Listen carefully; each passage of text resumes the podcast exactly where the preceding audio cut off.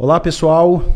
Esse é o podcast Meu Sucesso Agro, podcast que vai ajudar você, gestor que atua no segmento agro, desde a produção rural, serviços, revenda e indústria, a reorganizar a gestão da sua empresa e alcançar resultados de alta performance produtiva e econômica. Meu nome é Túlio Leles. E eu sou Cristiane Santos. Nosso tema de hoje é planejamento sucessório no agronegócio. Então, se você atua numa empresa familiar, se você tem sócios, uh, se você está entrando né, numa sociedade ou na empresa da família, fica com a gente aqui, acompanha esse podcast, que com certeza você vai ter informações valiosas. Aproveita aí, já pega uh, o lápis, a caneta e o papel para anotar aí todos os insights e os ensinamentos que a gente vai ter aqui hoje. Hoje estamos com a presença ilustre da Cristiane Santos, a Cristiane possui graduação em Direito pela Universidade Cândido Rondon, é especialista em Direito Societário e mestre pelo Programa de Pós-Graduação Estricto Senso Profissional da FGV Direito, São Paulo. Sócia administradora da CS Consultoria Empresarial desde 2017. E você encontra também a Cristiane aqui na Blue Farm, né, na nossa seção de artigos. Ela contribui gentilmente conosco aqui uh, com os seus artigos, então você pode já obter um conhecimento gratuito, impactante, relevante aí para você. Aqui na Blue Farm, é só clicar na nossa Liga Blue Farm tem a Cristiane, né? Cristiane, muito obrigado pela sua presença aqui. É uma honra, satisfação. E agora eu queria que você se apresentasse aí com as suas palavras, né? Muito obrigado, viu? Túlio, eu que agradeço né, a oportunidade de estar aqui com vocês, conversando um pouquinho, falando um pouco do meu trabalho.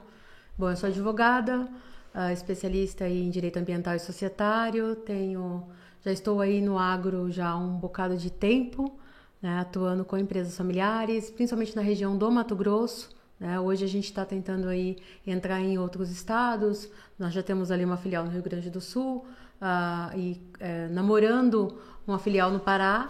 É, mas o, a CS ela surgiu exatamente para suprir uma necessidade que nós acompanhávamos antes, que era de um atendimento um pouco mais personalizado, mais dentro da porteira, conhecendo um pouquinho mais a realidade do produtor. Né? Então, quando você identifica a dor do produtor, fica muito mais fácil para você fazer um trabalho preventivo, como advogado, como consultoria. Então, a CS veio com essa ideia e aí a gente já está aí no mercado, já deve ter mais ou menos. A CS em si formou é, em 2017, né? É, mas a gente já estava no mercado antes é, com outras consultorias, em sociedade em parceria com outras consultorias. Então, eu acho que hoje já devo ter em torno de uns 12 anos que eu estou aí atuando no, atuando agro, no agro. Atuando no agronegócio. Cristiane, nós nos conhecemos né, pelo Instagram. É, o Instagram não, não é apenas futilidades, né? Para quem está com foco em negócios, também é, bem bacana, bem interessante. Eu conheci, a conheci através de uma live, acompanhei uma live sua e achei é, muito bacana pela a sua segurança e informações que você trouxe ali no, no para o segmento, para o pessoal que estava discutando. E aí entrei em contato com você, né? E a gente Sim. começou esse contato. Mas queria perguntar para você como que você já está há quantos anos? No agro, no agro. todo 12 anos. 12 anos. E como que você chegou até o agro? Qual na sua trajetória e por que que você parou no agro, vamos dizer assim? Então, uh, as pessoas acham que eu sou filha de produtor, né? Não sou. Meu pai era empresário, mas era do ramo da construção civil. A uh, minha mãe é ambientalista, apaixonada, né? Mas não aquela ambientalista uh, que o foco é total preservação. Ela entende a necessidade né, da, de uma gestão equilibrada, de, uma, é, de um crescimento equilibrado, né? Sim. Uh, e aí chegou a minha paixão pelo ambiental. Na minha primeira empresa que eu trabalhei, logo quando eu formei, eu entrei na, na Enel Brasil, que é uma multinacional italiana que estava chegando no Mato Grosso uh, ah, para assumir o setor elétrico, a geração de energia ali. Então eu comecei a acompanhar um pouco mais a parte ambiental. Na sequência, eu fui convidada é, a trabalhar com a Federação das Indústrias de Mato Grosso. E aí foi quando eu conheci o Senai, né? Quando eu me aproximei do Senai, que eu falo que foi a minha segunda paixão, que a gente comentou agora há pouco aqui. Bacana. A minha segunda paixão pela educação. E, e aí, realmente, uh, eu falo que eu me encontrei no Senai, no sentido de, de você fazer um trabalho um pouco mais diferente. Era uma, era, uma, era uma assessoria jurídica que a gente não acompanhava os processos, era uma realmente muito mais interna, muito mais consultoria mesmo, né? Sim. Ah, na sequência, ah, com a especialização em societário, fui chamada para, fui convidada para participar da Prato Suzuki, que é uma empresa do agro, né? É uma empresa de consultoria que atua, é, muito conceituada no Mato Grosso, no, na Bahia, é, acho que eles atuam também em São Paulo, ali Minas, Pará, uh, Mato Grosso do Sul. E, e aí a Prado me chamou para trabalhar, a princípio como coordenadora jurídica, e daí na sequência a gente acabou migrando aí para a consultoria, para coordenadora da consultoria, é, tentando abraçar um pouquinho essa parte do planejamento sucessório em si, né? Então ali começou realmente a minha vivência com, com o agro né, com os produtores. Bacana. Eu, ah, uma coisa interessante de, de dizer assim, sempre que a gente fala de meio ambiente agro, a gente tem que é. meio que se explicar, né? Exato. E não deveria ser, né? Porque o produtor rural, na verdade, ele é o grande amigo, né?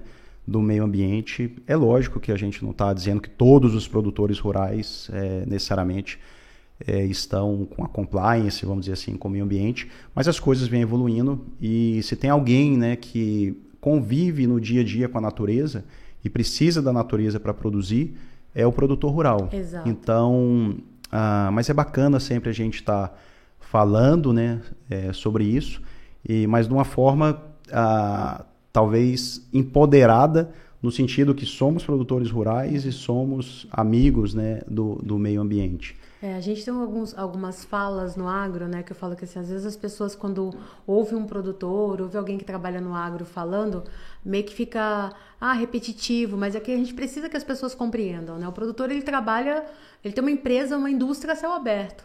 Né? Então ele está o tempo todo ali suscetível a, a N riscos, né? E o climático é o que mais nos afeta, né? Sim. É, então eu, eu digo assim, há uma ligação direta com o meio ambiente, porque a gente entende o impacto né, climático sobre o nosso resultado. A gente entende a importância da preservação do solo, né? a gente entende a importância ah, da, da, das áreas de preservação permanente, por que disso?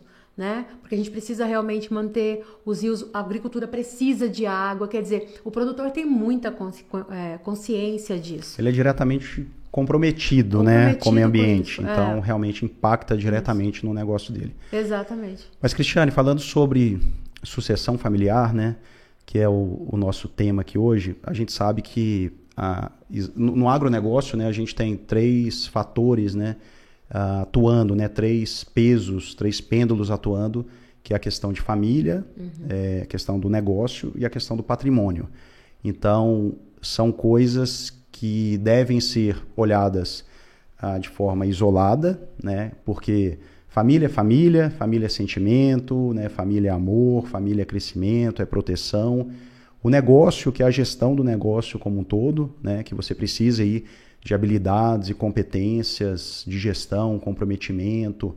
Aí você precisa saber comprar, vender, você precisa é, saber pegar crédito, né? você precisa desenvolver as pessoas. Então tem uma, uma gama né, de, aí na, nesse quesito do negócio e aí você tem um patrimônio, né? Porque quando a gente está falando de agronegócio em geral, é, independente de ser pequena, média ou grande pro, propriedades, nós temos aí um valor né, do bem, do ativo envolvido. E às vezes né, tem alguns dos sócios que estão envolvidos na gestão, tem outros que não estão, né? E aí ah, isso muitas vezes se mistura, né? E aí organizar toda essa dinâmica para que a família também não seja afetada, eu acho que, que é muito importante.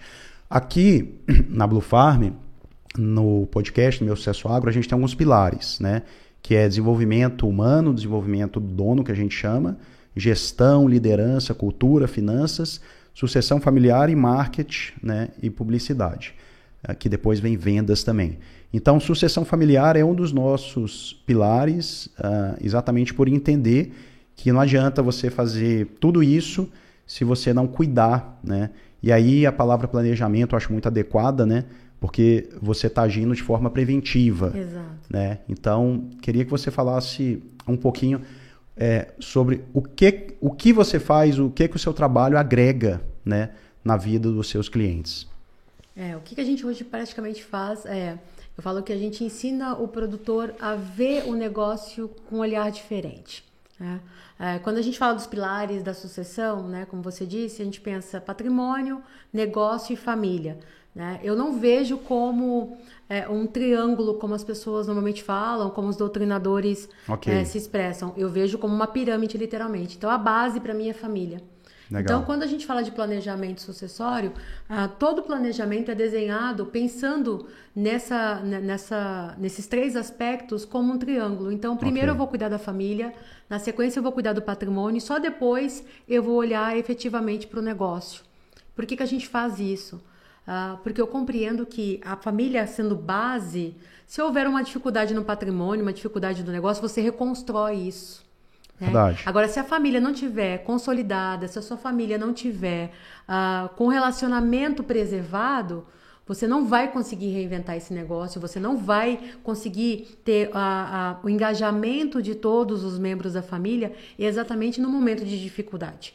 Né, que é o que, é, o que é importante numa empresa familiar, quando a gente pensa em empresa familiar principalmente, né? Sim. Que é a grande maioria das empresas no Brasil. Então, uh, eu começo a trabalhar o planejamento, então, a família. A primeira coisa é entender como é que está essa família, né? Então, uh, ao longo do, do, do, Eu falo que sucessão não é um ato, não é criar uma hold exclusivamente, é um processo. E aí, quando a gente parte do pressuposto que é processo, uh, todo o processo, ele decorre... Cada um tem seu tempo, então cada família tem seu time. Né? Então, é planejamento? É planejamento, porque o que é planejamento para mim, Cristiane, pode não ser o planejamento do Túlio. Verdade. Né? Pode não ser o planejamento do Túlio. Então, uh, o projeto ele precisa ser uh, específico para aquela, aquela família, para aquele empresário. Então, a, de acordo com a realidade dele, ah, minha realidade, eu não tenho problema familiar, minha família se dá super bem. Então, a base está consolidada. Quando você faz o diagnóstico inicial e você percebe isso, ok, então não preciso me preocupar pra, pra, com a família. Posso passar para a segunda fase, que é olhar o patrimônio e aí, na sequência, a gestão do negócio. Por que, que a gente pensa dessa forma? Uh, porque a gente, quando você olha primeiro o negócio, tá? Quando você vai direto no negócio, você esquece o conceito família. E aí, às vezes, dentro da fazenda, da, da fazenda, da, da, empresa, tá tudo lindo e perfeito. Você criou todo o, o processo interno, você estruturou, você fez todo o planejamento para sucessão, mas dentro de casa a família não se comunica. Dentro de casa há brigas, há situações que, que, que automaticamente é do ser humano, né? Natural do ser humano. Vai vir para dentro da empresa da, um, em algum momento, ainda que não venha naquele momento que você está ali trabalhando com eles, mas na sequência vai vir. Se você não orienta o cliente, se você não, não o auxilia, criando um mecanismo de proteção, onde eles aprendam a se comunicar, que a grande dificuldade de Sim. empresa familiar é comunicação, né? Sim. Então, se eles não, se eles, se eles não aprenderem durante esse processo de sucessão a se comunicar, a criar momentos onde as arestas são aparadas, daqui a pouco tudo que você estruturou foi em vão né? E é o que a gente mais vê no mercado, né, Túlio? São holds criadas que não fazem sentido, só cuidou do patrimônio, só protegeu o patrimônio, a família não se comunica, a família não, não convive, a, acaba que o pai, quando falece, eles acabam vendendo esses imóveis, eles vendem as empresas, né? Porque exatamente não cuidou da essência que é a família. Eu gostei dessa, dessa perspectiva que você colocou de colocar a família na base e não como uh, um triângulo, né? Uhum. Porque uh, realmente é, é, a base, né? Eu até me veio à cabeça aqui o conceito de saúde, né? Uhum. É, muitas vezes a gente vê uma pessoa que aparentemente, né, é, esteticamente está saudável, mas você pode ver os exames da pessoa e muitas vezes a pessoa não está saudável ou ah, por uma questão fisiológica ou por uma questão, por exemplo, psicológica. Né? Então, a, a avaliação do que é, saúde, essa pessoa está dormindo bem, né? essa pessoa, como é que é a rotina dela, etc. Então, ah, eu acho que nas empresas né, familiares tem aquilo que é dito né, e tem aquilo que não é dito. E muitas vezes aquilo que não é dito né, tem um peso muito forte. É, e meio que funciona ali como uma rachadura, né? Como um ponto de um calcanhar de Aquiles, né? Que aquilo vai ficando não dito, não dito até o momento que, que estoura, né? Exato. Então a gente fala assim que tem as conversas difíceis, né? E conversa difícil não é briga, uh, não é guerra de posições, né? Você falou aqui um pouco sobre isso. Acho que a gente uh, não tem que marcar posições, a gente tem que ver o interesse de, de cada um. Então, qual que é o seu interesse, qual que é a sua perspectiva? Uh, você vai ficar part-time na fazenda, você tem um perfil mais administrativo, você tem um perfil mais comunicativo, o outro tem um perfil mais operacional. Então, estabelecer isso para que a gente crie um ambiente né, uh, que não seja tóxico e não seja um ambiente também uh, tenso. Eu acho que quando você tem um ambiente tenso nas empresas familiares, você uh, não consegue ter o diálogo, né? porque as pessoas elas já vão com medo e elas já vão armadas para poder ter aquela conversa. Então, acho que a primeira coisa é pacificar isso, estabelecer uma uma linha de diálogo para que a gente possa uh, ter uma base, como você falou, para poder seguir em frente. Exato. A gente usa muito no escritório é, a mediação. Né? Que eu, a mediação para mim é, é, é Nós vamos assim, falar sobre isso aqui. É, olha eu vou, aí, vou, vou, te, vou te perguntar sobre mediação. É, é a mediação para mim é o, é o, instrumento mais assim que a gente mais utiliza no dia a dia, o tempo todo mediando, Sim. né?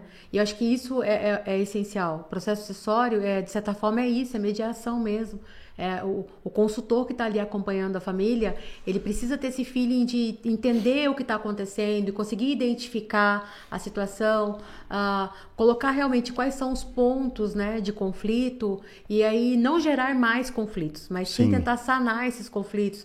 É, eu falo que a gente, a gente tem situações, às vezes, que são insignificantes, assim.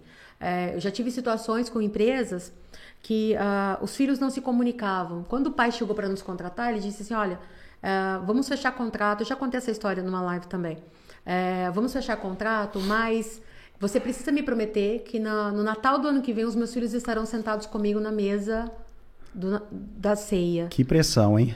Não, ah. que pressão você já imagina, né? Na é. hora. Que responsabilidade. Sócio, é, na época é, foi muito engraçado, até porque quando ele me disse isso, eu olhei para o meu sócio e falei: não, eu não, eu não, eu não. Sim. E ele falou assim, como assim não? E meu sócio na hora, tipo, você vai, você vai negar o cliente, né? Sim. E, e aí eu falei, não, olha só, eu não posso te prometer isso, porque, primeiro porque eu não sei o motivo, né? Verdade. Dos filhos não se comunicarem.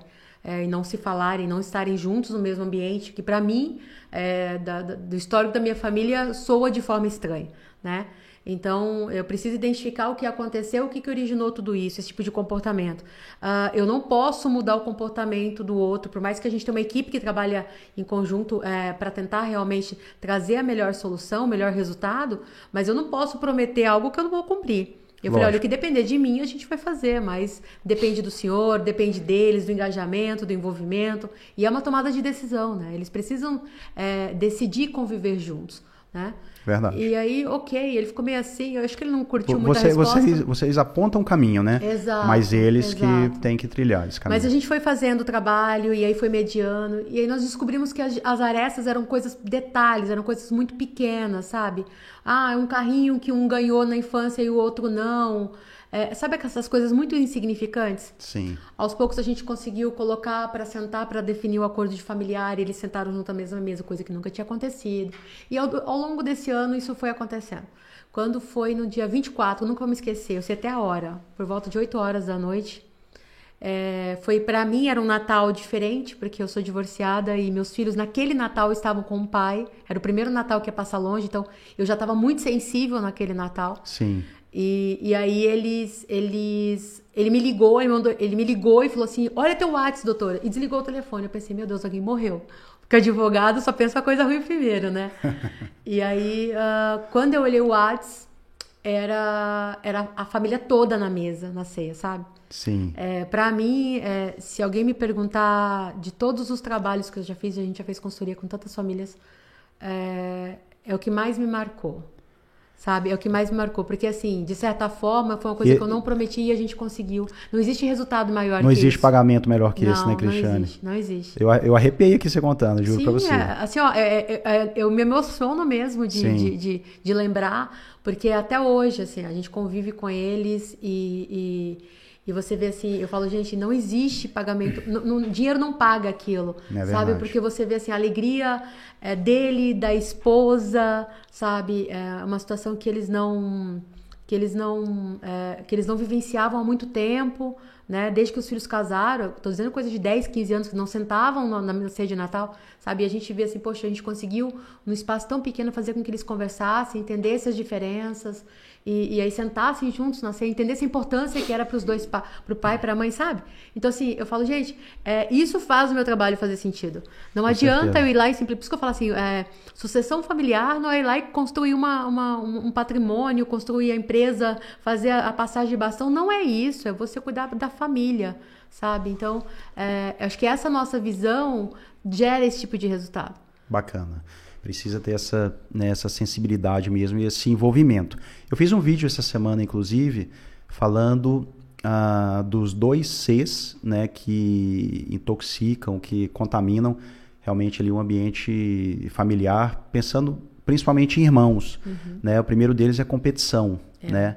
Então, quando você estabelece uma competição no ambiente familiar, eu acho que 99% das vezes é negativo né? Porque ah, você não está num ambiente ali, por exemplo, de vendas, onde você tem metas, etc. É uma competição muitas vezes por reconhecimento, por atenção, né? Ah, por quem tem mais poder, mais autoridade. Uhum. Então é, é uma competição ah, muito ruim.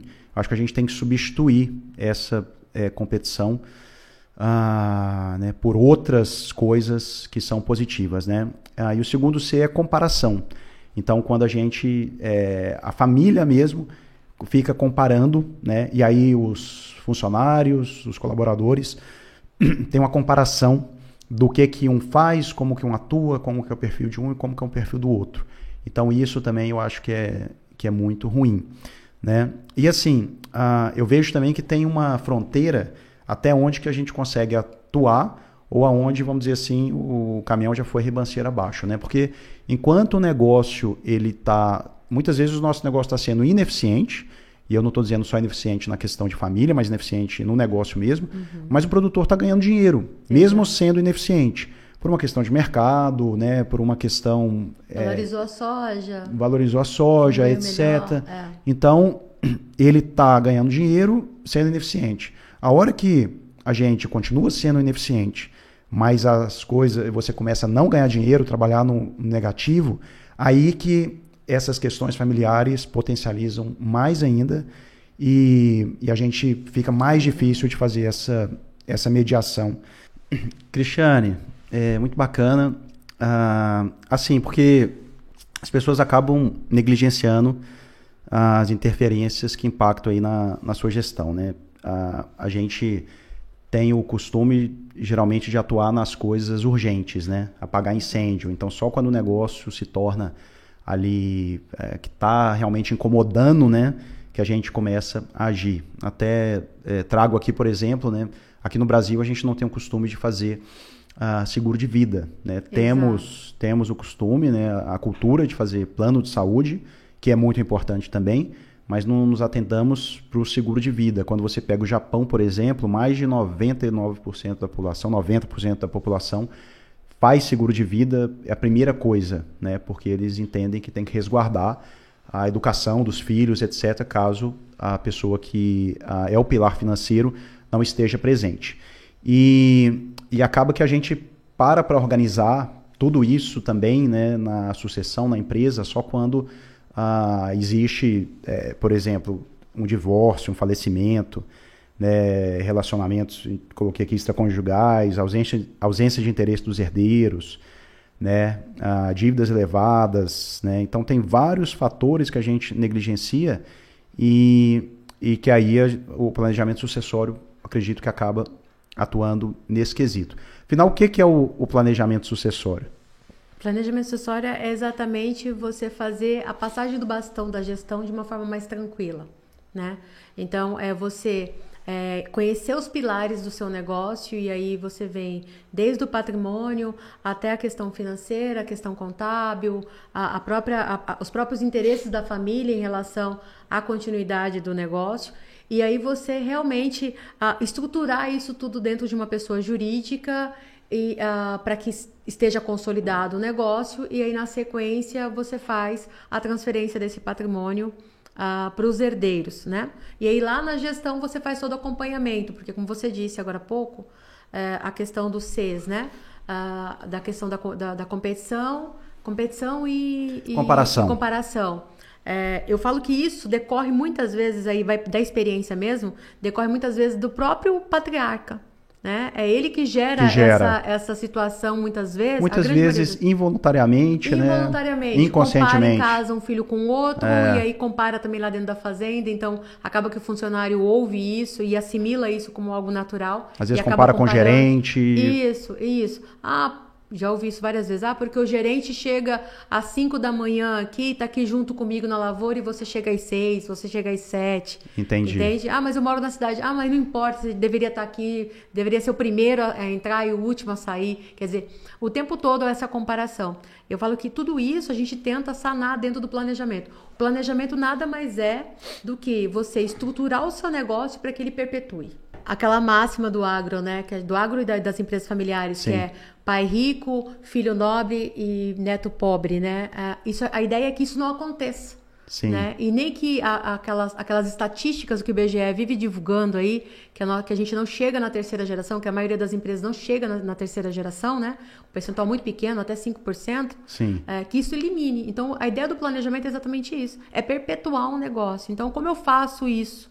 Né? É planejando mesmo. Primeiro, reconhecendo o meu negócio, entender o que é o seu negócio, quais são as características dele. Depois disso, vamos estruturar dentro de uma pessoa jurídica. Vou falar da realidade do produtor, né? Uh, o produtor normalmente opera na pessoa física. Então, vamos estruturar esse patrimônio, fazer. Aí sim vem a ideia da proteção patrimonial. Vamos colocar todo o seu patrimônio dentro então, de uma então pessoa jurídica. Então, deixa eu te perguntar aqui já. O que é uma holding patrimonial?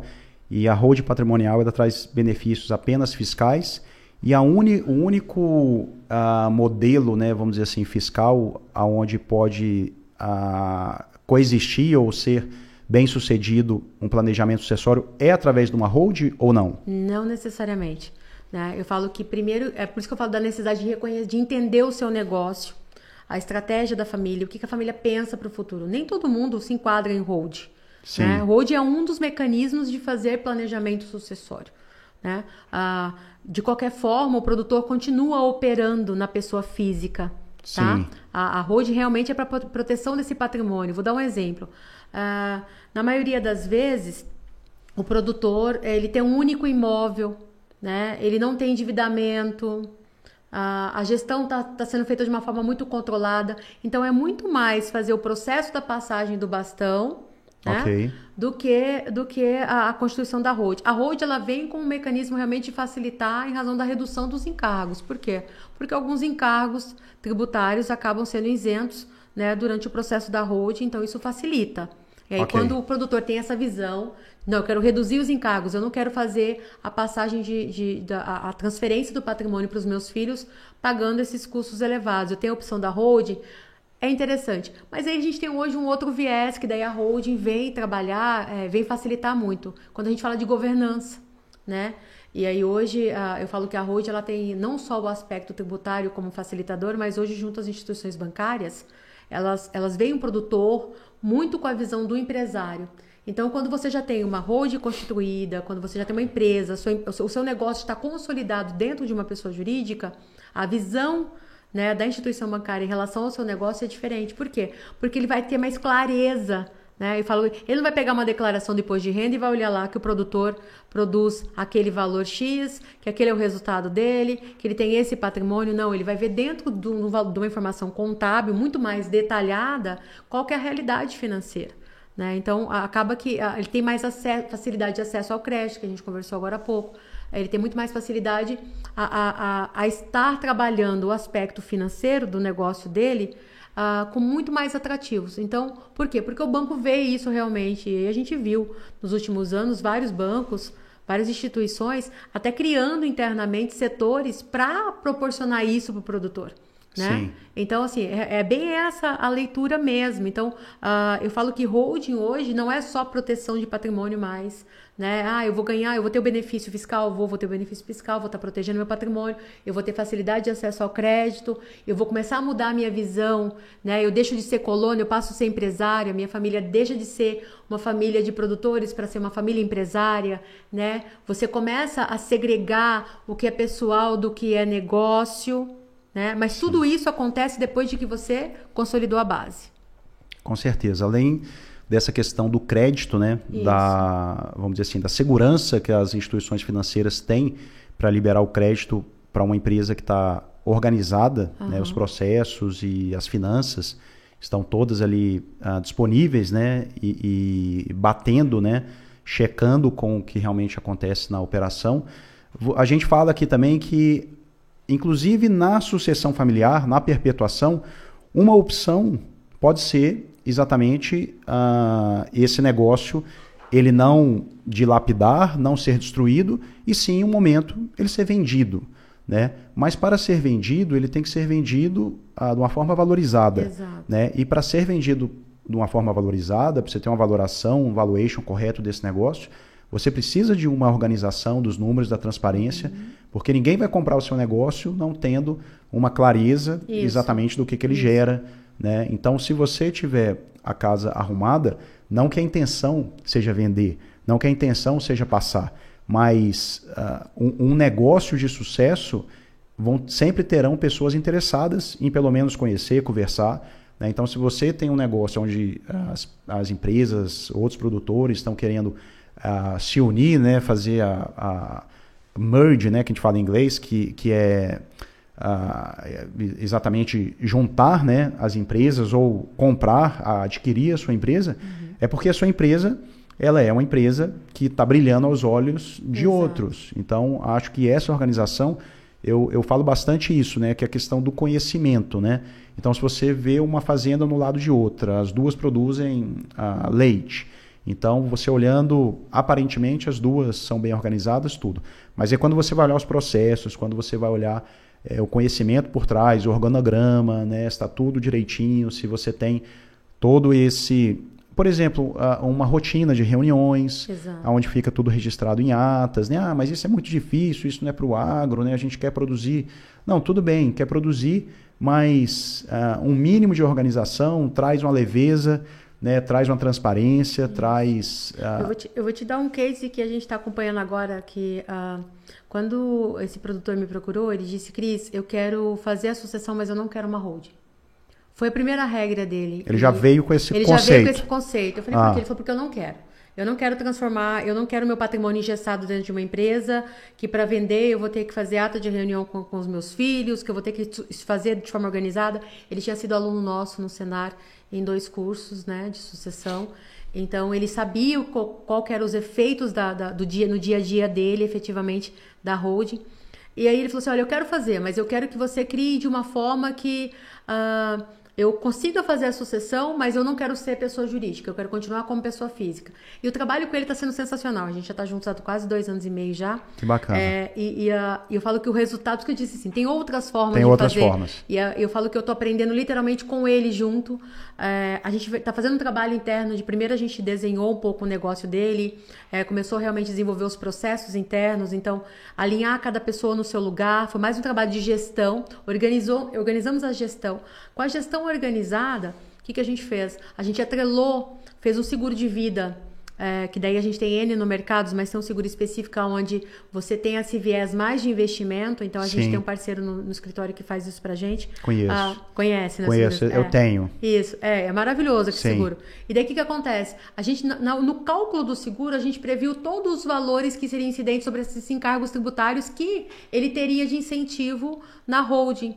Então, o seguro vai abraçar. Se um dia ele vier a falecer, a família não vai ficar desesperada porque eu não tenho dinheiro para pagar o valor do inventário, porque eu não tenho dinheiro para pagar o, o, ITCD, eu não tenho.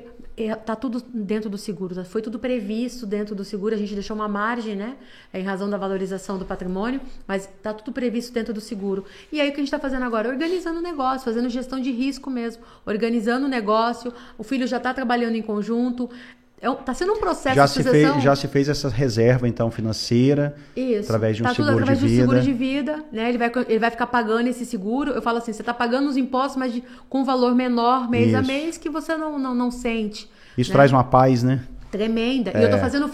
E assim, o que eu acho que é mais interessante, né, Túlio? A gente está fazendo a vontade dele. Né? De certa Sim. forma, a gente conseguiu criar um mecanismo de que a, a, a vontade dele fosse preservada, mas automaticamente Sim. também o negócio perpetuasse. Ele vai continuar operando na pessoa física, o negócio hoje já está super estruturado. É, hoje a gente consegue conversar dentro do negócio dele.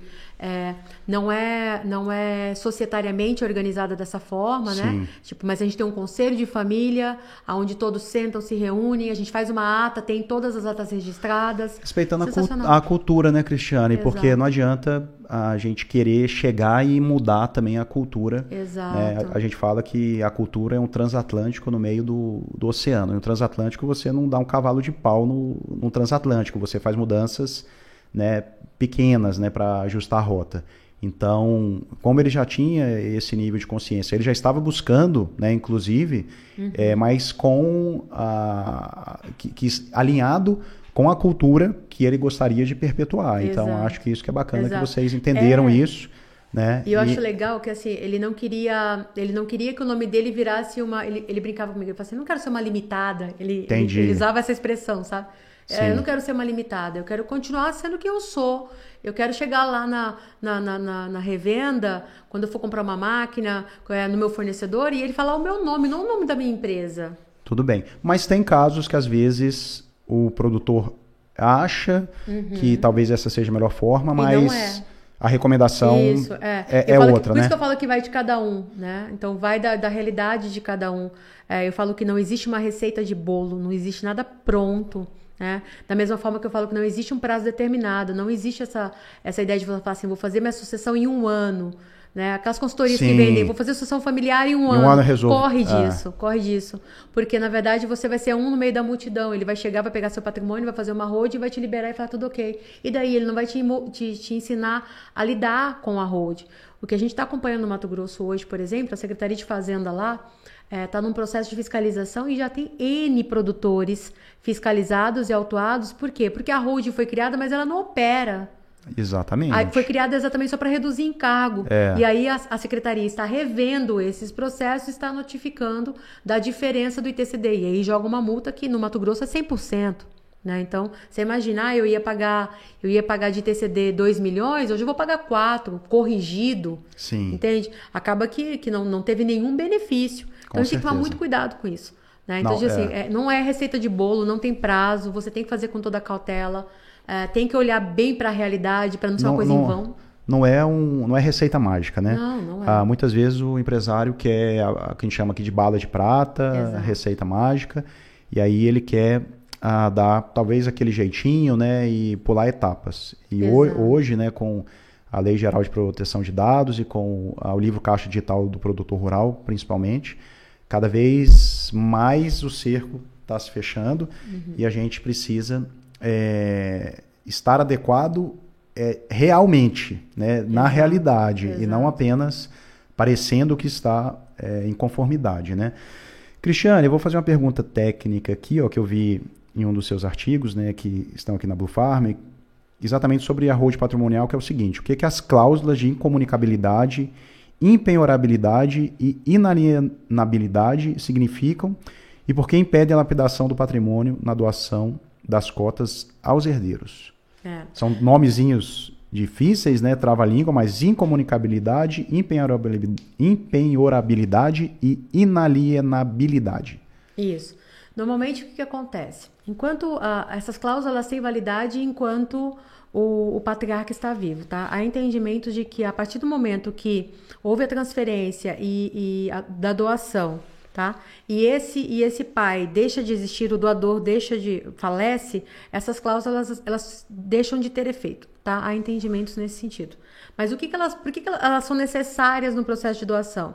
Vamos lá. Incomunicabilidade é, é exatamente deixar bem claro que, independente do regime, do, no seu regime, aquela doação, ela não se comunica com o teu cônjuge. Então, o herdeiro tem essa segurança. Olha, esse patrimônio foi doado mas com a reserva de incomunicabilidade, ou seja, ele é exclusivamente do herdeiro, ele não vai okay. comunicar no, na, na, na, relação conjugal do herdeiro, tá? Okay. A impiorabilidade é exatamente a obrigação de que o herdeiro não pode dar aquelas cotas, né? Vamos pensar na empresa da Hold, aquelas cotas em, é, em penhora para alguma dívida pessoal. Isso faz com que proteja o patrimônio. Né? Okay. Né? Então, incomunicabilidade, impiorabilidade Inabilidade. e, e na... É, é, é dificinho. E na Me fugiu aqui a palavra. inalienabilidade. Isso. É aquela, a- é aquela restrição de que ele não pode vender o patrimônio. Ok. Então, Inalienável. Isso, exatamente. Então, o que, que acontece? A ideia é que não haja venda, que não haja disponibilização em garantia Ok. e a- que não haja uma comunicação para não haver uma interferência de terceiro, que é exatamente o que se busca no planejamento, né? Então, a- quando a gente faz a doação, eu sempre falo, o contrato de doação, que ele tem que ser formal, né? E ele é prévio. O contrato de doação é um contrato diferente dos outros contratos. Normalmente a gente faz o negócio, faz, assina um contrato e depois eu pago o imposto, né? O contrato de doação é o inverso.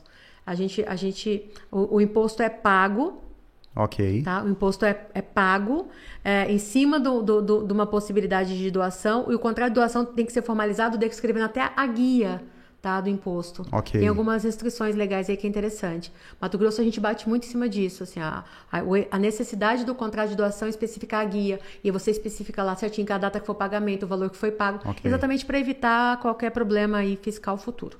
Né? Então, no contrato de doação, ele tem alguns requisitos e dentre eles as cláusulas de restrição.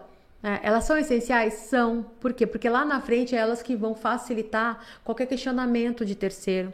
Né? Vai, vai facilitar num processo de divórcio de um herdeiro, por exemplo, compreender que aquele patrimônio estava rolado num contrato de, de doação, onde previa a cláusula de incomunicabilidade.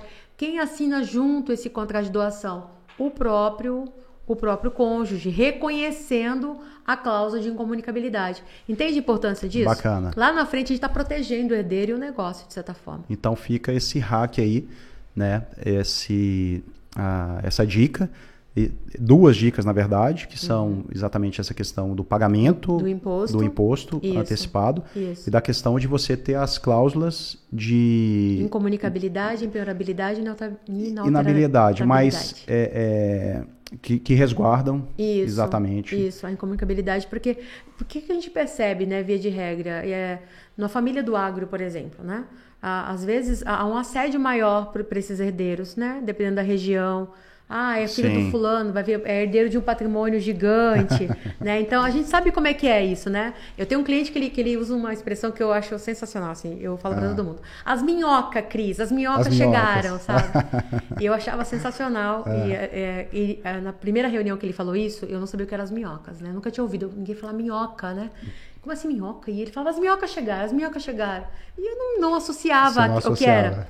As minhocas eram as noras, né? Porque ele falava assim, elas comem terra. Ah. Elas gastam, né? Elas Sim. gastam o patrimônio que eu construí. Então, elas são as minhocas. Entendi. E, e aí chamava as noras de minhoca, né? Então, é, Lógico, é também uma brincadeira, mas, Mas tem uma certa mas lógica. tem uma certa né? lógica. Tem uma certa então, lógica. a ideia da, da incomunicabilidade é exatamente isso: é você tentar criar um mecanismo. É Lógico. você criar uma solução que seja eficiente, né? Para que não haja exatamente as minhocas em cima de um patrimônio. Acho que é. é Show de bola. Resumindo, é isso. Pessoal, vamos. Vou pedir para vocês. ah, acredito que vocês estão gostando, curtindo o nosso papo aqui. Comenta aqui se vocês já ah, participaram, já presenciaram alguma situação, né, que o patrimônio acabou sendo lapidado, né? ah, se você tinha noção do que, que é o planejamento sucessório, né, e a importância aí na preservação do patrimônio da empresa. se você já, já presenciou, provavelmente sim, né, com algum amigo ou na família mesmo alguma situação aí ah, aonde eh, as coisas não correram né, de uma forma planejada, tranquila, né? E aí a gente aproveita para pedir aí para todo o pessoal do agro deixar o, o seu like, realizar aqui a sua agroinscrição no nosso canal.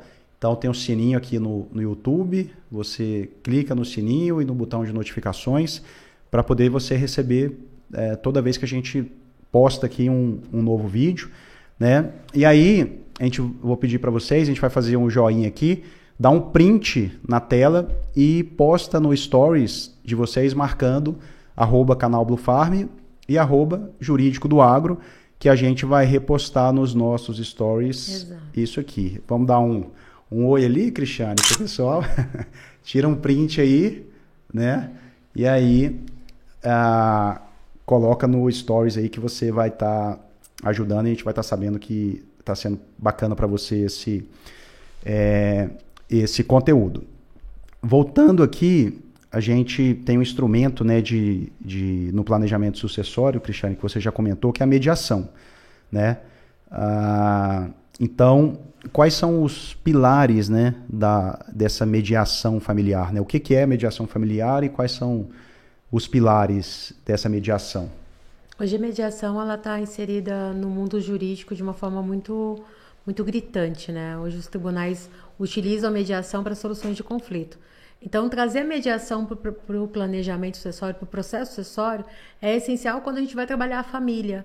Né? Então, o que, que na verdade, o que, que é mediação? Nada mais é do que você ouvir, né? Mas Sim. ouvir sem julgamento.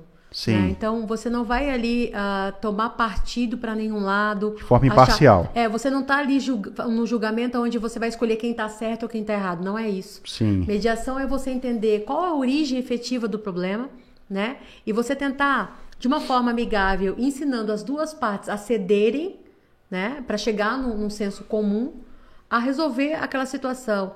A, a... Vou dar um exemplo, né? É, a gente, eu já, tive, eu já tive em processos o, que o problema era o carrinho de controle remoto que um ganhou lá na infância e que o mais velho, que, que nasceu 10 anos antes, não teve oportunidade. Mas quando o mais novo nasceu, já tinha uma condição financeira maior. Sim. O problema era o carrinho de controle remoto? Não. Era só a consciência de que naquele momento a família não tinha condições. Ele não ganhou o carrinho de controle remoto com dois anos porque Sim. a família não tinha condições naquele momento. Então, mas é, é, são situações que às vezes vai além do jurídico. Com né? certeza. Que eu falo que entra muito mais na psicologia e aí a gente tem uma equipe para ajudar nesse sentido. Mas o que, que a gente faz? A mediação. Na mediação, a gente mostra em mediação tudo, toda a sequela daquela situação está gerando para que eles reconheçam, para que eles entendam que essa é a situação que precisa ser corrigida e a gente direciona para o profissional. Faz com que eles aceitem essa necessidade de trabalhar a, a situação. Entende? É por isso que eu falo que a mediação é importante. Dentro da empresa, isso pode impactar? Não não pode impactar. Por quê? Ah, porque a gente precisa que vocês aprendam a trabalhar de forma conjunta. Mas o problema está lá no carrinho de controle remoto? Não, está na consciência de que naquele momento a família não tinha condições financeiras. Então, quando, quando a pessoa, às vezes ela não tem essa percepção. Quando você faz ela pensar sobre isso, né? E Sim. dentro do processo de mediação, isso que a gente faz, ela, ela desperta. Porque é uma, é uma coisa muito insignificante, né? É, é, eu tive um caso no, no escritório que, que, o, que o mais novo falava assim para mim assim você tem noção que ele é o meu espelho? Não é o pai que é meu espelho. Ele falava assim para mim, sabe? Sim. Ele falava assim: eu idolatro meu irmão. Para mim ele é o cara. Só que ele me odeia. E aí, desde quando eu me entendo por gente, ele me odeia. Eu não sei por que ele me odeia. Sim. Era a história do carrinho de controle remoto. Olha entende? Aí. E aí, quando eu fui conversar com o mais velho, eu falei: você tem noção de que você é o ídolo do teu irmão? Ele nunca tinha ouvido, nem, ele nem imaginava na, qualquer possibilidade disso. Então, o que, que a gente fez? Quando a gente entendeu que o problema era essa consciência, conversamos, sentamos e eu fiz o irmão falar para o outro que ele era o ídolo. Quando o irmão ouve isso, o que, que ele faz? Ele desarma. Né? Ele fala assim: peraí, então é, a situação está um pouquinho diferente do que eu achava. Né? É, e a gente quebra esse elo de competição. Sim. Entende? Não existe competição quando um é o ídolo do outro. Olha, eu sou pai de dois meninos, né? Onde o Arthur, de 11 anos hoje, e o Vitor, de um ano e meio. E é, eu e minha esposa, Cristiane também, sou xará, nós trabalhamos bastante no período de gestação, essa adaptação do Arthur, uhum. né, essa comunicação com ele. Importantíssimo. E os primeiros meses também da chegada do Vitor, uh, tudo isso. E até hoje nós temos um, um, cuidado e uma atenção muito grande com os dois, logicamente com necessidades distintas, mas para que a, a, gente tenha uma harmonia né, dos irmãos e, e, e, não tenha por parte dos mais velhos, principalmente, que é quem tem a consciência, uhum. né, exatamente dessa troca, uh, desse deixar de lado, né, dessa atenção que era exclusiva e que de repente é compartilhada ou muitas vezes totalmente focada para outra uh, para o outro filho. A gente sabe que né, isso não acontece é, sempre uh, principalmente quando você pensa nas gerações anteriores, né? O foco, né, e o, o modo de as prioridades eram outras, né? Exato. Então você imagina que as pessoas estavam desbravando, estavam mudando de estado, às vezes mudando de países, né? De país, uh, os avós vieram da Itália ou da Alemanha ou de outro país. Então, uh, você tinha ali necessidades outras, né, do que essa tensão que a gente talvez dessa consciência que a gente busca ter hoje com os filhos, né? Nem sempre, né? Mas uh, eu, eu, eu, vejo tanto que isso realmente é, é real, importante e presente. Então essa conciliação ela vem para buscar um consenso, para buscar uma, uma isonomia uhum. e para buscar e de uma forma logicamente uh, aonde, aonde tem uma confidencialidade de, de tudo Exato. isso, desse processo, Exato. e você se coloca isso. numa... A gente só comunica o que é autorizado, né? Sim. Então você tem uma pessoa onde as pessoas podem estar tá falando aquilo que elas não conseguiriam falar pro, pro irmão ali ou pro... É, eu, eu acho sensacional, sabe? É, dentro do processo, a gente tem, por isso que eu falo assim, ó, é, a gente consegue entender que a mediação é importante como é, porque a é gente é tem a família como base. Como né? é que funciona o processo? Tem, tem etapas? Tem, tem etapas. Quando eu falo de, de planejamento, eu tenho então inicial é diagnóstico, né? Quando eu falo diagnóstico, eu, eu, é, de todas as etapas, da, não, da, é a etapa da, mais longa. Da mediação em si. Ah, da mediação Sim. em si? Tem. Uh, primeiro tem as entrevistas, né? Então, uh, é, tentar entender a situação. Normalmente eu já, eu já aponto para o profissional o que está acontecendo e o que, que é o risco que eu, que, que eu tô. Que eu, que eu preciso que seja trabalhado. Né? Sim. Mas ele faz as entrevistas iniciais, então nas entrevistas iniciais ali, ele ouve a outra parte, ele entende qual que é a realidade de vida dele. Não pergunta, não, não há perguntas diretas sobre o problema. Né? Okay. Mas você entende todo o cenário, se, se é necessário mais de uma, duas é, duas, duas conversas, ok, é feito, é realizado, até para que a pessoa sinta vontade de contar, porque querendo ou não, um estranho, né? Você está contando tua vida para um estranho. Lógico. Né? Então, precisa criar primeiro essa, essa confiança, essa confiança, essa aproximação. Uh, depois de feito isso, a gente começa a identificar. A, a, ele faz, na verdade, assim: olha, ouvir as duas partes. Então, o que, que eu percebo? Aí a gente identifica mesmo onde está o problema, faz uma identificação do que é o problema né? Que é a segunda fase. Identifiquei o problema, agora nós vamos trabalhar o problema. E aí a gente monta a estratégia de como vai trabalhar esse problema. Né? É, continua trabalhando é, o problema com eles, a, a, melhoria do problema de forma separada, e só quando realmente ambas as partes têm consciência da, da, da situação e da necessidade de mudança de comportamento, de hábito, do que quer que seja, uh, aí sim a gente une para que eles consigam conversar, um falar para o outro o que sente, mas sem julgamento. Né? Então, é, é, um processo mesmo. Uh, uh, não é uma coisa que, que, que, eu falo que acontece rápido. Não, não acontece rápido. Sim. Mas é um processo que a gente percebe que dá um resultado significativo. Por quê? Porque eu vou conseguir olhar para o meu irmão, identificar o problema que me incomoda, que às vezes não está nele, está em mim. Né? Mas de uma forma muito consciente, aí eu falo trabalhar muito mais o racional do que o emocional e eu consigo uh, falar isso sem, uh, uh, sem julgamento, porque não, não sou eu que estou falando. Eu estou sendo provocado por uma outra pessoa falar. Então, normalmente, como é que essa, essa mediadora faz? Ela fala: olha, em tratativas, nós, é, foi nos passado essa informação, né? Situação assim, assim. E aí, ele ouve do outro o que o outro pensa e ele pode se manifestar, mas sem falas agressivas. Sim. Entende? Então, assim, por quê? Porque foi tudo feito um trabalho antes.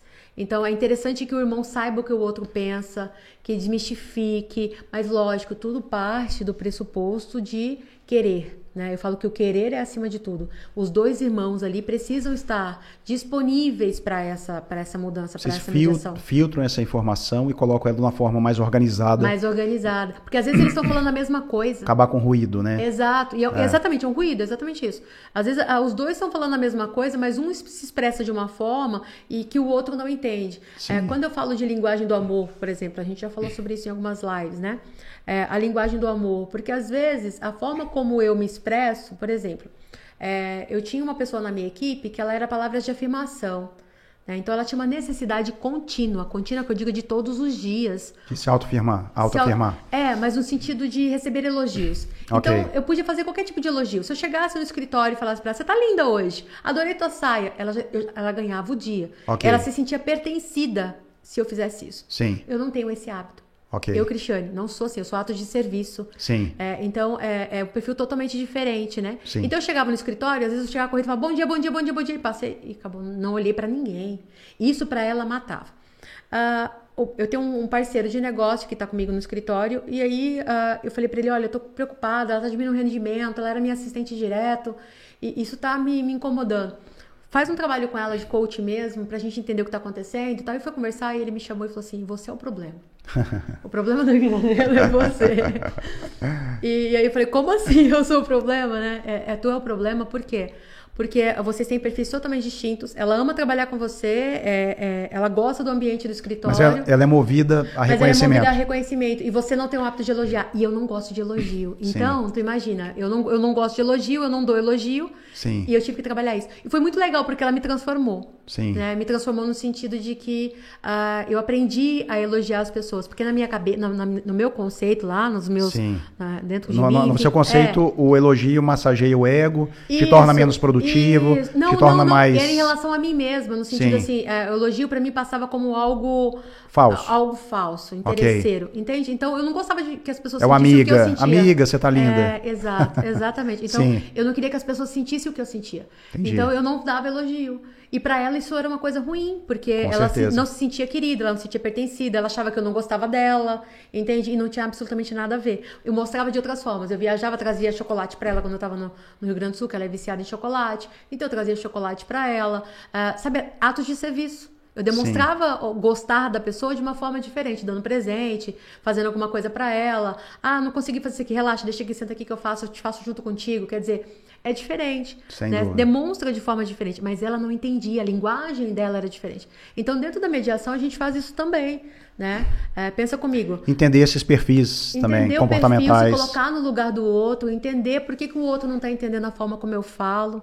Né? Eu é porque o, é... o problema, a gente fala aqui que o problema não é o fato, né? Mas sim a reação que a gente tem ao fato. Então. E tem N fatores que interferem. Muitas né? vezes tem um problema que ele é um, um poodle, né? E a pessoa é, transforma esse poodle num dragão, Exato. né? Porque ela coloca ali um monte de penduricalhos e ela é, tudo que ela soma, né, para aquele problema, é, é, o problema em si era muito menor. Então, e tem pessoas que são mais objetivas, uhum. né? Então, enquanto um está enxergando um poodle, o outro está enxergando um Rottweiler. Exato. Então, é exatamente alinhar isso para a gente saber exatamente qual que é o problema e como que a gente vai agir para poder é, solucionar ele. Acho que é mais ou menos é isso aí mesmo. nessa linha, né? Exato, exato. Cristiane, quero fazer dois convites agora para o pessoal que está nos assistindo aqui. É, na verdade, são convites bem especiais. Né? O primeiro convite, eu quero convidar todos para conhecer aí a nossa comunidade, que é o Clube Novo Agro. É, a gente vem avançando na Blue Farm. Clube Novo Agro, o que, que é? É uma plataforma onde a gente vai ter todo o nosso conhecimento, a nossa educação, network, geração de negócios. E aí, não apenas o conhecimento da Blue Farm, mas o conhecimento dos nossos parceiros, que a gente admira e reconhece e quer que esteja junto com a gente nessa trajetória. E uma dessas parceiras será a Cristiane Santos. Então, se você se interessa aí pelo tema planejamento sucessório, né, se você ah, precisa, né, ou, ou se você Conhece alguém que precisa, marca né, esse amigo aqui né, nesse bate-papo para que possa fazer essa conexão conosco. Então a gente vai ter uh, um pouquinho da inteligência da Cristiane, ela vai ser membro do, do desse clube, então você, uh, estando linkado aqui nesse ecossistema, né, a gente fala, Cristiane, que a gente está criando um jardim, um campo né, fértil para que as empresas, ah, os gestores, os profissionais, os consultores do agro, do agro possam estar é, tá coexistindo, plantando as suas sementes. Então, a Blue Farm, ela exatamente o, o que que nos define é isso, é um ecossistema para que todos possam brilhar e, e expressar o seu talento.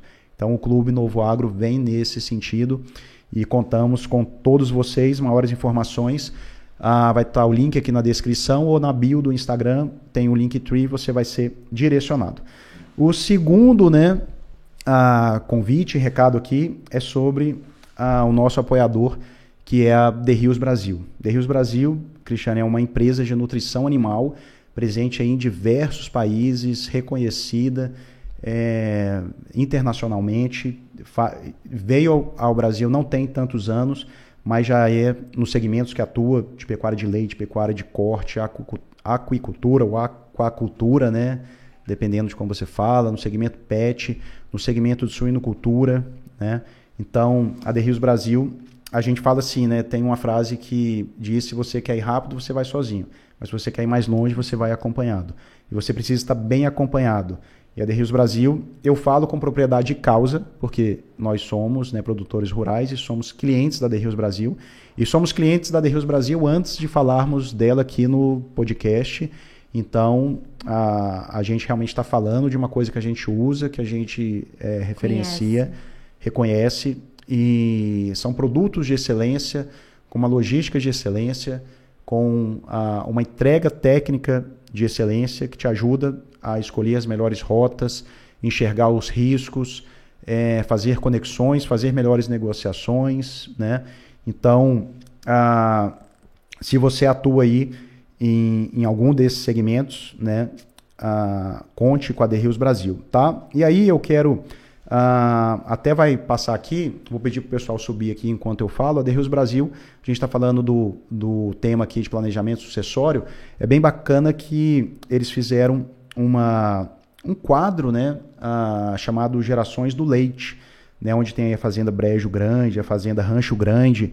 Uh, vai estar tá passando aí um, um, trecho aí desse uh, documentário, onde exatamente eles trazem nesse Gerações do Leite as famílias, né, como que foi a construção, o legado e até chegar onde que essas famílias estão hoje. Então convido a todos, a gente vai deixar o link aqui na descrição também para conhecer esse projeto bacana da The Rios Brasil, que é o Gerações do Leite. Beleza? Para finalizar, se a sua empresa quiser apoiar a Blue Farm, se você trabalha aí no marketing de uma empresa é, multinacional, né, ou se a sua empresa é do segmento agro e quer apoiar a Blue Farm, manda um e-mail para a gente para assessoria.bluefarm.com.br que a gente vai ah, se falar, bater um papo e ver se os nossos projetos é, têm sinergia. Né? Cristiane, eu queria ah, que você falasse para o pessoal aqui aonde que eles te encontram, né? É, como é que te encontra nas redes sociais, né? como é que o pessoal te acha?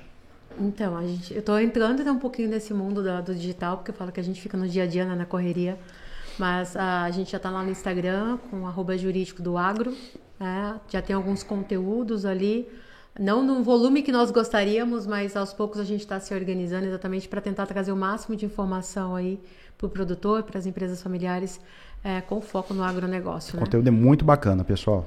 É, vale a pena. E aí eu sempre falo assim, pessoal, às vezes, ah, a gente não, é, gostaria de um tema específico, me manda lá no, no, no direct, a gente sempre responde, não, às vezes não de imediato, mas a gente responde e aí gera conteúdo realmente em cima das necessidades do nosso público, né?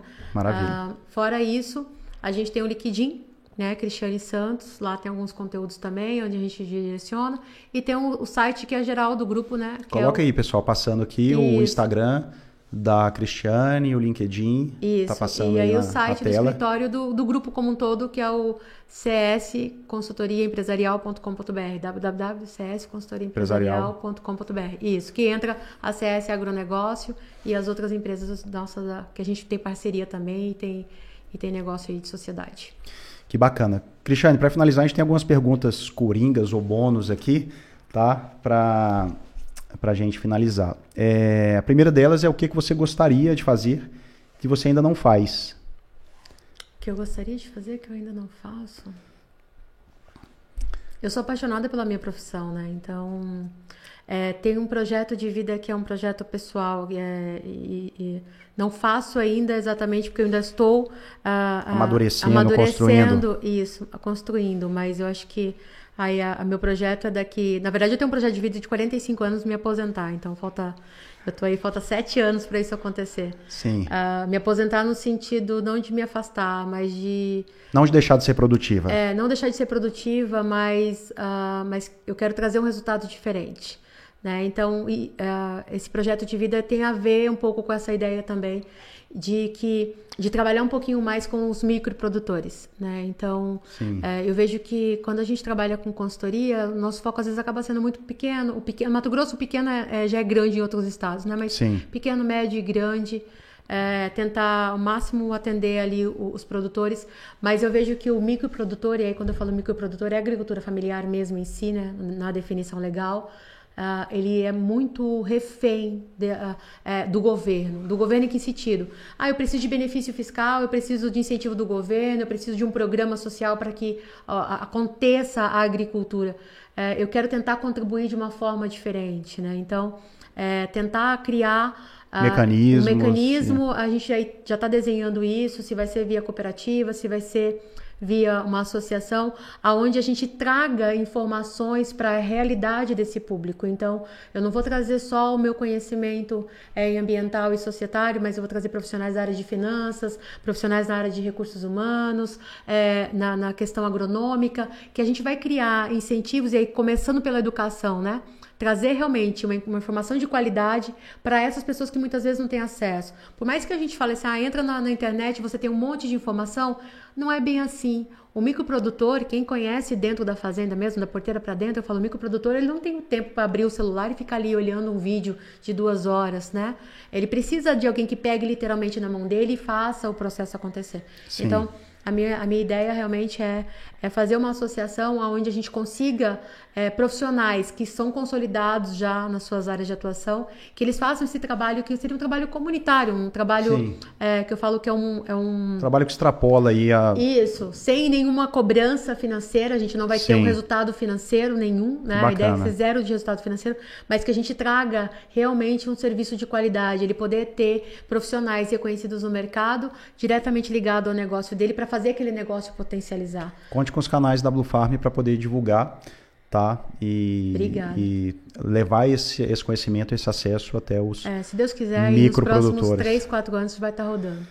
Segunda pergunta bônus nossa aqui, são perguntas para gerar reflexão mesmo, viu, Cristiane? É o que, que você sabe que pouca gente sabe, ou que ninguém sabe, seria talvez né, muito, mas o que, que a Cristiane sabe que pouca gente sabe? Vou falar como profissional, né? Sim. Ah, eu acho que é compreender as minhas limitações, né? É, eu acho que quando a gente se tem uma eu falo que todo profissional tem a gente tem uma necessidade de autoconhecimento.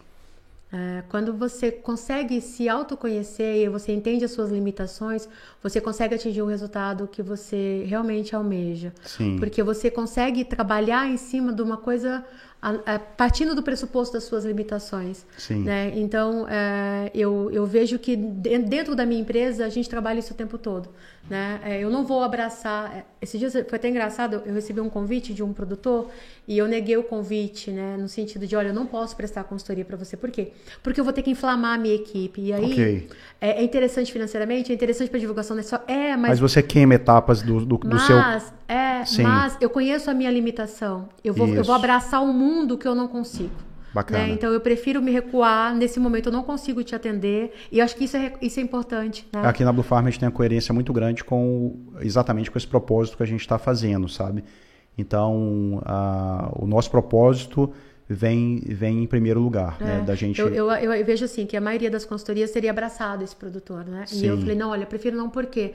Porque eu vou ter que do, quase dobrar a minha equipe para atender a sua necessidade, e aí vai vai pesar numa coisa que é a, o que me sustenta no mercado, que é a qualidade do meu trabalho. Então, Sim. se vai impactar na qualidade do meu trabalho, que para mim é primordial, que eu não abro mão, né? Eu falo, eu, eu poder ter proximidade com o meu cliente, é, não ter aquela coisa de, ah, vai um, um júnior atender, vai um pleno atender, vai um sênior, não. Eu tô na fazenda, eu tô junto com a família, eu tô conversando, participo Sim. de todas as reuniões. Presença, né? né? Presença. Sim, né? estar é, presente. É cansativo? É, é. A gente, mas eu falo, quando você faz por amor, você não sente o cansaço físico. Com é, certeza. É bem essa realidade.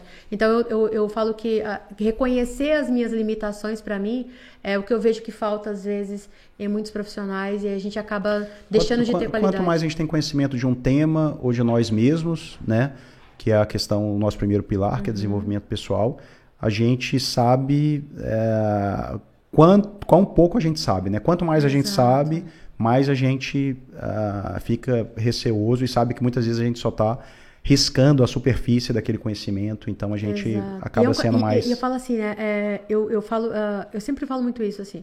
É, você aprende muito na especialização, aprende. Você conhece muito no mestrado, muito. Só que o que te traz realmente conhecimento é o campo é, de batalha. É o campo de batalha. É, é o dia a dia. Né? Então, é a experiência que você troca com a família. É, eu falo que todo projeto eu aprendo alguma coisa nova, sabe? Ah, Às vezes certeza. é um pedido do cliente diferente. Tipo, vamos estruturar isso aqui diferente. Olha só, ele, ele veio com umas ideias que ele viu não sei aonde, legal. Vamos... E aí, isso que é o gostoso. Né? Agora pensa comigo, se eu tenho uma coisa que é engessada, que está pré-definida, que tem que seguir aquele rito. Um produto de prateleira. É, aí não dá, Perde né? o sentido, né? É verdade. Cristiane, quem que você indicaria para estar aqui conosco? Aí você já faz o convite, porque como é uma pessoa que talvez você conheça, é amiga sua, o convite é muito mais direto, né? Então, quem que você indicaria para poder estar participando aqui? Ah, eu acho que o Ricardo é, é uma pessoa maravilhosa. O Ricardo é coordenador é, de inovação e tecnologia lá da Embrapa. Eu não sei se é esse o termo certo, mas é, é nesse sentido. Sim. É, tá, tá com a gente ali hoje na Água Brasília, né? Coordenando ali a Água Brasília junto com a família Triaca.